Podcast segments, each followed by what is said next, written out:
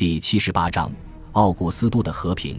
为了纪念我的归来，元老院投票决定奉献一座奥古斯都和平祭坛。神圣奥古斯都工业路，我的歌将我引领到和平祭坛前来呀！和平女神，你精致的秀发带着阿提卡的花冠，让你温柔地停驻在整个世界。再也没有敌人，也没有凯旋式的机会。对我们的领袖，你将是比战争更伟大的荣耀。愿士兵仅仅为了遏制侵略者而战，愿远近的世界都畏惧埃尼阿斯的子孙。如果有不畏惧罗马的国度，愿他热爱罗马。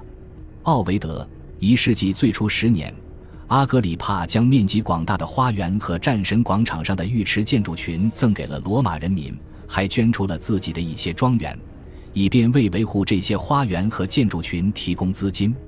奥古斯都亲自宣布了他的遗愿。以确保这些遗愿会得到执行，并向所有男性公民赠送四百塞斯特尔提乌斯，并说这是他的朋友的另一项遗愿。这种慷慨赠礼很符合阿格里帕近二十年来的一贯作风。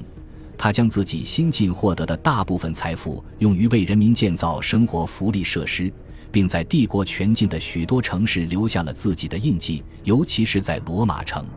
他的建筑活动的规模远远超过凯撒·奥古斯都之外所有的罗马贵族，不管是历史上的还是仍然在世的，并且既注重实用也注重美观。当群众向元首抱怨葡萄酒太贵时，他答道：“他的女婿已经为他们建造了一座高架渠，为他们提供了充足的饮用水。”阿格里帕的勤奋和才干的最大受益者始终是奥古斯都。阿格里帕的遗嘱也是这样，将他最大一部分财产赠给了老友和岳父，包括意大利和各行省的大量田产。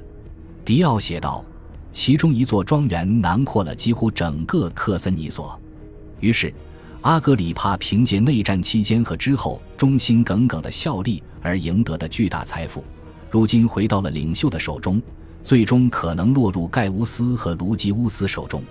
政治和家庭的忠诚是很难分开的，这在罗马不算罕见。人们平步青云，靠的是新老朋友的支持、恩主提携和联姻。阿格里帕通过联姻收益良多，先是娶了庞贝尼亚，然后娶了凯撒的外甥女马凯拉，最后娶了凯撒的女儿尤利亚。后来，奥古斯都收养了阿格里帕与尤利亚的两个儿子，于是阿格里帕与奥古斯都的关系更加亲近了。奥古斯都非常看重亲情，从很多角度看，这并不稀罕，因为罗马人的血亲、收养或姻亲关系往往会帮助他们晋升。但神圣尤利乌斯的儿子将他家庭的重要性发展到了前所未有的程度。在过去，权力和官职是不能分享的，因为二者都是有期限的，也需要竞争得来，并且受到选民影响。这些限制对凯旋将军凯撒·奥古斯都没有用，他可以将实际上是终身制的官职授予阿格里帕，最终给了他保民官权力和高级资深执政官军权。早在前三十六年，奥古斯都的妻子和姐姐就获得了保民官神圣不可侵犯的地位，并因此成为公众人物。而马凯鲁斯、提比略、德鲁苏斯和后来的盖乌斯与卢基乌斯都得到了特别优待。成年之后就迅速获得了一个又一个官职。虽然奥古斯都不赞成群众对幼年盖乌斯的歌颂，但他有意识地让大家感到，他的家族理应比罗马的其他任何人得到更多尊重和更重要的公众角色。最能体现这一点的就是奥古斯都和平祭坛。前一三年七月四日，元老院下令建造这座祭坛。以纪念他满载成功的从外省返回。原先元老院打算在尤利乌斯议政厅内建造一座献给奥古斯都本人的祭坛，被他谢绝，于是改为奉献给和平的祭坛。祭坛的位置也改为战神广场，延续了他和阿格里帕将这个地区变为纪念他荣耀的巨大建筑群的做法。祭坛被安置在神圣土地之上，其设计参考了雅努斯神庙。两端各有一个入口，其内部的大理石被精心雕琢，做成传统神龛的木板的模样。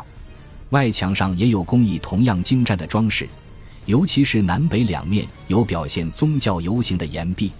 祭坛的具体性质，或者说它代表的是一个具体事件，还是融合了真实和虚构元素的某种想象的仪式，至今仍然是学术界激烈争论的主题。最有说服力的理论之一是，祭坛表现的是纪念奥古斯都前十三年胜利的正式感恩活动。毋庸置疑的是，奥古斯都的家人在游行和岩壁的图案中都占据了核心位置。其他元老也有露面，比如戴着尖顶的独特帽子的祭司。祭司当中肯定有神圣尤利乌斯祭司，这个职位是前四十四年设立的，而其他祭司职位的历史可以上溯到远古。凯撒·奥古斯都走在祭司们的前面，他的前面是执法力，元首的形象被刻画的比周围其他人高一点点。他本人其实不高，所以应当不会比周围的人都高，但他也没有被刻画的像波斯帝王或埃及法老那样耸立在人群之中。阿格里帕跟随着祭司们，也比其他人略微高一点，显得比较突出。他的托加袍一角遮盖着头部。可能表明他在祈祷或者在仪式中扮演某种角色，不过也有学者认为这是说明他在雕塑竣工前就去世了。一个穿着短上衣的小男孩拉扯着他的托加袍，但转头仰望身后的里维亚，他轻轻拍着孩子的头，可能是为了抚慰他，让他安静下来。这种非正式的姿态在雕塑场景的其他部分也很常见。提比略站在里维亚旁边。后面更远的地方是安东尼亚，她拉着一个孩子的手，并转头与她的丈夫德鲁苏斯说话。德鲁苏斯刚从高卢的军事指挥岗位回来，穿着鲜明的军装斗篷。另一个小男孩拉着他的斗篷，并抬起头看着一个年纪稍微大一些的女孩。我们很难判断奥古斯都和平祭坛雕塑中的人的身份。奥古斯都和阿格里帕被刻画得很清晰。但其他人都是城市化风格，这有助于让两位领导人显得更突出。其他人物仪态庄严，除了少数几个人都很年轻。虽然人物外貌不同，但很相似，区别只在细节。生活在那个时代的人肯定一下子就能辨认出这些人物，并了解这些相似面容的细微差别。但我们就很难分清了，尤其是那些名气较小的人物。雪上加霜的是。这些雕塑从古典时代晚期一直到二十世纪的墨索里尼时代被连续翻新修缮，有时被修改很多。人物当中可能包括马克·安东尼的儿子尤卢斯·安东尼，还有多米提乌斯·阿赫诺巴尔布斯，他们都娶了乌大维亚的女儿。群像中还有元首的其他亲属。很遗憾的是，我们不能确定人物的身份。小孩是最难辨认的，所有小孩都是胖乎乎的面容。这是为了强调他们的年幼，但这使得我们无法准确判断身份。大多数小孩都像他们周围的成年男女一样，穿着托加袍或裙子。拉着阿格里帕斗篷的男孩不一样，他只穿着一件短上衣，脖子上还戴着项圈。